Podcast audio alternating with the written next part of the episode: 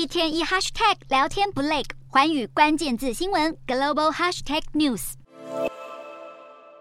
根据欧盟官员二日在欧洲议会表示，目前中国业者持有的港口相关企业股权就占了欧盟港口总吞吐量的百分之十，这让欧洲议会的议员相当忧虑，担心欧洲港口会受到中国牵制。因为即使中国只有少数股权，也可能借机获取重要情报资讯，甚至进行监视、追踪军事部署等活动。可能会威胁到欧洲国家安全。不过，欧盟贸易总署解释，欧盟要求会员国申报外国投资基础建设案。在申报案件的风险审查中，只有三趴被提出安全疑虑，中国只有占申请案件的百分之七。除了担心情报资讯外流，欧洲港口之间也在互相竞争中国投资。例如，德国的汉堡港就会担心荷兰的鹿特丹港或是比利时的安特卫普港会抢走来自中国的投资，而失去提升汉堡港货物吞吐量的机会。资金和货物吞吐量正是欧洲各大港口竞争的重要因素。不只是港口可能受到中方控制，欧盟议员警告航空物流也需要担心。来自斯洛维尼亚的议员说，他们的机场本身属于国家拥有，但机场周围的土地都被中资买走了。中国控制欧洲港口吞吐的情况已经不只是商业问题，更可能升级成危及欧洲国家安全的问题。